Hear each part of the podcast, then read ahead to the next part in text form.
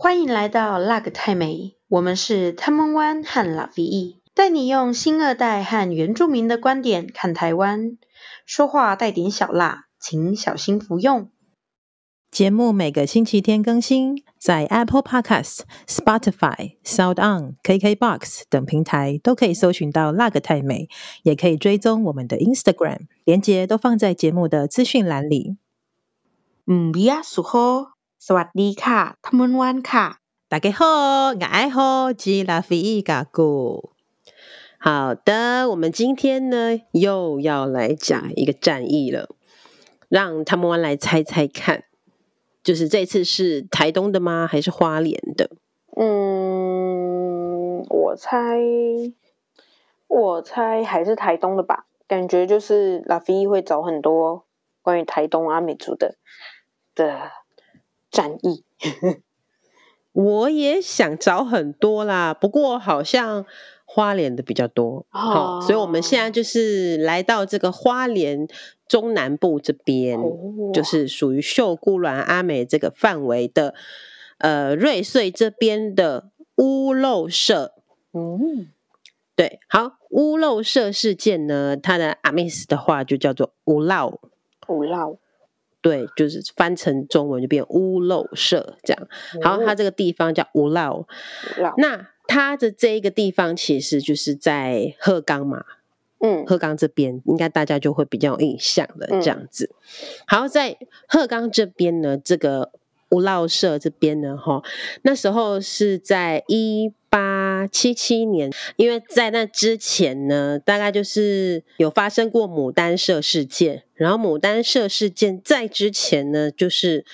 就是最近的那个戏剧斯卡罗那个廊桥的那个南侠之盟那个那那些事件这样子。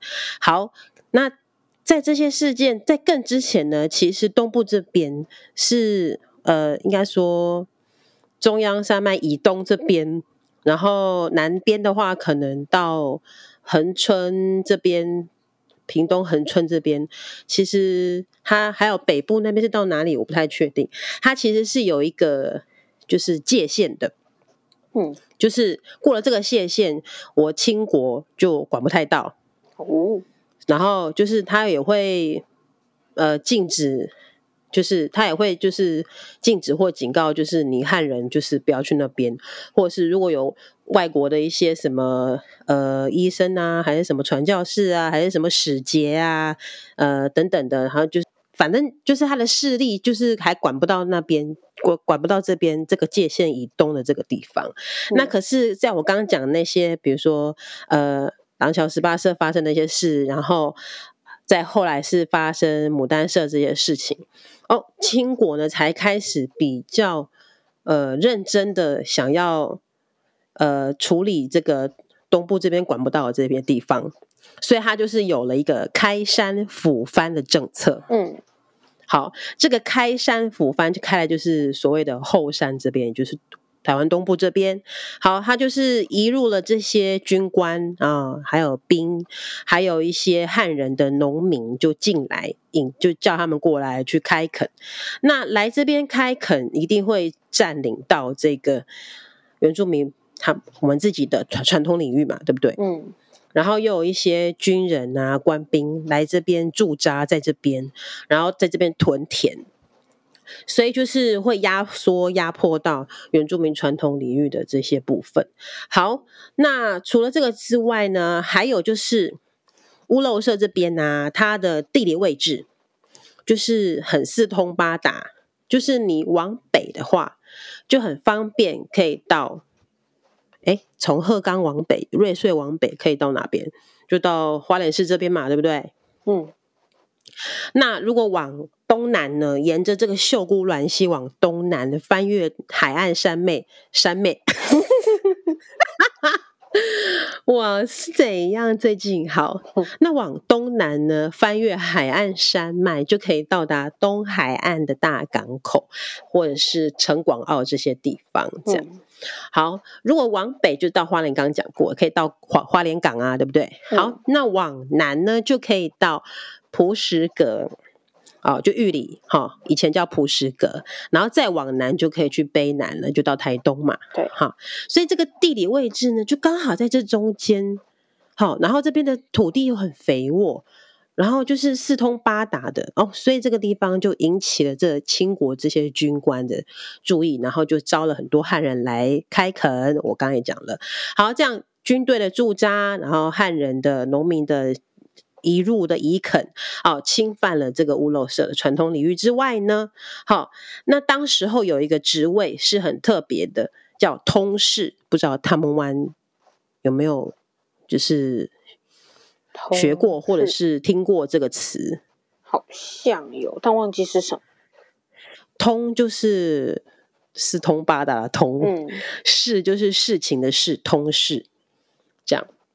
嗯，那。没关系，我就稍微解释一下。其实这个通事这个职务是官派的啊、嗯哦，然后这个其实是从荷兰人这殖民时期就已经开始有这一个制度啊、哦嗯。那他这个通事要干什么呢？他就是要办理一些官役，然后他是担当一个呃官府或是政府呃，就是官方的跟。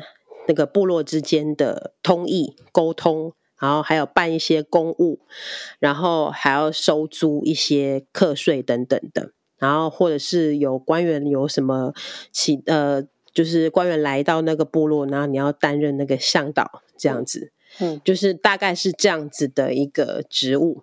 那我想问一下他们湾，嗯，你觉得通事会是由原住民担任，还是谁担任？嗯，感觉就不是原住民自己，对嘛？可是又要会，会给他权利嘛？对，可是又要通，又要会他的那个嘛，就是沟通无碍，找找会会会讲原住民话，讲原住民话的汉人吗？哦，对，没错，就是会讲原住民话的汉人来担任通事。嗯，简单来讲就是。找汉人来管理原住民了，这样，嗯、好好，所以这个通事啊，当时就是。自己觉得自己好像权力很大，然后就在这个屋漏社这个地方作威作福，好，然后就是把自己的职权拉高，凌驾在这个屋漏社头目之上。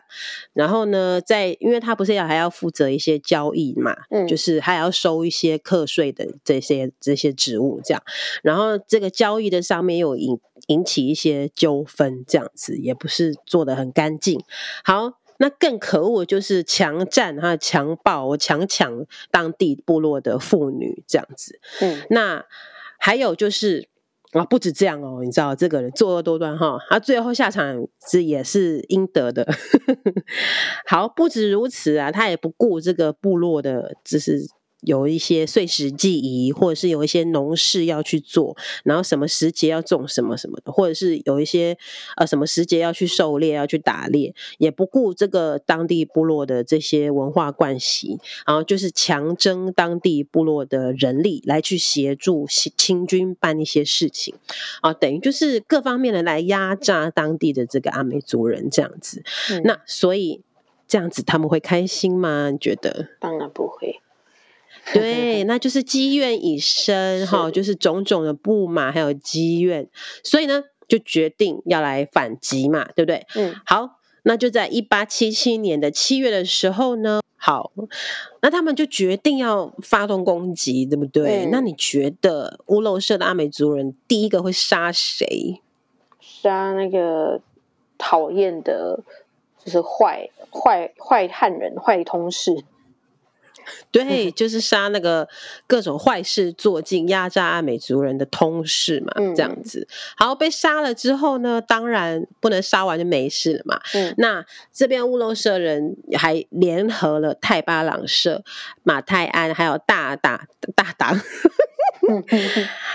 还有大港口社等等这些社的族人们一起加入来对抗。呃，在地的那个军官叫做吴光亮。Oh. 好好，这样打打打打了几天，在七月二十九号的时候呢，吴光亮他就率他的军队往东南海岸那边去攻打大港口，但是失败了。然后就是逃到，就是往加走湾这边，然后越过这个海岸山脉，逃回了蒲石阁。嗯，好，再过了一两个月，在在九月十九日的时候呢，他又去增，就是求助嘛，就是又增派了一些军兵，然后又又是又又继续去打这个乌楼社。嗯，好，没有想到还是一样失败了。哦。好，其实他打的就是因为刚有联合其他的社嘛，对，所以他也是分不同的地方去打这些社嘛，对，嗯、对不对？好，那就是两次失败之后呢，他就他就去召集了、募集了这个附近的平埔族的这个族人，哦，然后自己亲自率队，然后去进攻乌漏社。嗯，那。你看，又有增加的这个军官的这个军这个军力，然后又去招募了这个平埔族的人去加入攻打。那最后乌漏社呢，就是不敌这个庞大的军力，就被攻破了。这样子，好，被攻破之后呢，这个清国官方呢，就是把强硬的把这个社的名字改成良化社。好。那被攻破之后呢，他们其实这个死伤也是很惨、很惨重的。哦，这个清军呢就去，不只是不止杀哦，没有不只是斩，就是就是把你杀死而已，还把你尸体焚烧哦，这样子去杀害了一百多名的这个乌龙社的族人。嗯，是。还去割取哈，取他们三十六颗的首级，嗯，这样子好，所以等于就是一个很惨痛的一个重创啊！而且战死的，你觉得会是老人还是小孩，还是青年轻的人？年轻的人吧。是，所以整个中间这个年轻青壮的这个年龄阶层呢，就是整个就被。杀了一百多人啊、哦，死的主要都还是这个年轻人，这样。嗯，好，所以呢，原本是可以率领千余人，大概一千人人千余人左右去攻打清军的这个乌庐社哦，所以这个这个社也不小啊，有千余人，最后只剩下男女加起来一共四百多人，然后还被改名叫做梁化社。嗯。这样子，好，所以这样死伤其实近半呢。对，本来对不对？超过了耶。本来还有千余人可以去攻打，然后只剩下男女加起来四百多人，你看死了多少人？嗯。然后这么惨烈的战事，然后又后来又被迫改他们自己社的名字，嗯、所以乌庐社的后人们呢、啊，就是。会就是有点衔接不上这个记忆吧，嗯，就会比较对于可能比起其他社的族人们来讲，哎，也讲起这个事件，好像会比较模糊，印象比较没有那么那么的强烈，这样子，嗯，对，好，那这个事件呢，其实它后续还有延烧到其他的社，那。它也，它其实也跟这个大港口事件是有相关的。那这个大港口事件呢，我们就是之后有时间的，呃，之后我们还会再跟大家介绍，详细的讲讲的比较清楚一下，给给大家知道这个大港大港口事件这样子。他还特别有一本书，欸，嗯，就是。嗯，就是这些事件，就是都有后来陆陆续续有做整理，然后都有把它一个事件一本书这样把它整理起来。其他就是会更详细的。那我们可能就是呃，就是在节目里面就是大概讲一下它的前因后果这样子。嗯。那如果大家对于就是这些战役啊、这些事件有兴趣的话，都可以去书局或者图书馆去找。这些事件这样子，好，对，好，那么这个事件我大概就讲到这边啦。最后就是很惨烈的伤亡哦，是整个社就是死死了，就是近半数以上的人这样子。嗯，好，那这个清军攻破这个屋漏社，那你觉得谁会被大大的奖赏？就是那个带领、那个、带领那个吴光，对，吴光亮亮，对，吴光亮。嘿对啊，你看他的名字，让族人啊，没屋漏社人没有光亮，有没有？嗯，嗯 真的。可是呢，吴光亮他自从这一辈开始，就好几代，有三代，都直接做到一品大官。哦，就是因为有立下，对于清朝来讲，这个就是立下大功嘛。嗯，对不对？可是。在于阿美族人来讲，这个就是呃世仇，这个就是很惨，那个伤亡惨重的一个战争，也死了几百人，对不对？嗯，你可以说他就是个世仇这样子，对，而且也让这一个社本来是一个大社，有千余人，然后一瞬间因为一场战役，然后就是那个元气大伤，然后整个把那个年轻的那个阶层都被。这个瓦解掉了，这样子。然后对于他后续的这个，就是这个屋漏社的这个部落的社会组织，还有那个文化传承，都有很深远的影响。然后也会影响到他后面几代的这个传承，这样子。嗯，对。可是呢，对清朝来讲啊，有功赏哈，三代。还可以穿那个什么黄马褂，然后三代都可以做那个一品官，这样。嗯嗯，你知道，就是殖民者跟被殖民的这个冲突的过程中，两个非常极大的一个对比。嗯，这样。嗯，好的。那么我们今天呢，这一个屋漏社事件，我觉得它真的，嗯。也许真的也是因为改名吧，还是说，嗯，他好像你看，像之前我们上次讲的那个雷公火之役，嗯，他是比较开心的，因为他是打赢的嘛，对，对。可是这一个呢，就是死了这么多人，几百人，那可能想必一定会造成族人这个屋漏社族人的一个创伤吧，嗯，这个创伤不是说哦。这个这一代人经历过这场战争的人，呃，就呃，就是人可能都不在了，就这个创伤就没了。没有，他们对他们对他们留留下来的人那个创伤，然后跟他后面繁衍的那个就是后代，可能他们对于这一个对于这件事情就是不敢再提，或者是就是可能不想要再去提。然后，不管是因为害怕，还是说因为太过于悲伤，就是那你不提的话，那后代子孙就是渐渐也都遗忘了这件事情。嗯，对对。但是我觉得我们今天借由就是我们的 podcast 节目把它讲出来，并不是要去挑起什么族群间的一些仇恨，而是说这些事情，我觉得它不应该被忘记。嗯。因为这个是很深刻的发生在这这个鹤岗这边屋漏社的族人身上的事情。嗯，那我也希望就是可能也是可能也许可以也是用戏剧的方式去呈现重现这样的事件，然后就是或或许我们可以从这个。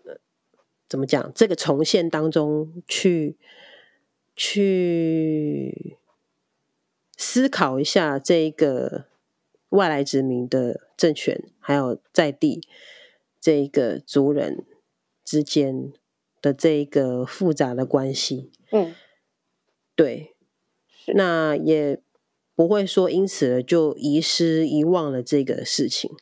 嗯。对，因为其实我觉得遗忘它是还蛮蛮怎么讲？哎，突然不知道怎么讲。我觉得遗忘是说真的蛮可怕的。嗯，对啊，因为它就是真的发生过，可是你因为不想讲，然后就没有继续呃把这故事传下去。虽然它是令人很很伤心、难过、很惨烈的事情，可是遗忘，可是好像就会把曾经对抗这个外外来殖民的这一个。这一个族人的牺牲也同时遗忘掉了，嗯，就他们的勇气、他们的果敢、他们的壮烈，好像也遗忘掉了。就是我们不想要，我们不想要再碰触悲伤，然后选择遗忘，可是好像也同时会遗忘掉这些族人牺牲的这些，他们想要保卫自己家园的那个热血。是，对啊，所以。就是我是蛮期待说之后就是有没有什么就是像雷公火之意这样子用戏剧的方式方式把它再呈现给族人，呈现给呃台湾人看这样子。嗯，对。好，那我们今天这个关于鹤冈这边花莲鹤冈这边的一个屋漏社的屋漏社事件屋漏社之役。呃，就差不多讲到这边，那我们下个礼拜再见。สวัสดี大汉，สวัสดี卡， 再会，阿拉勇。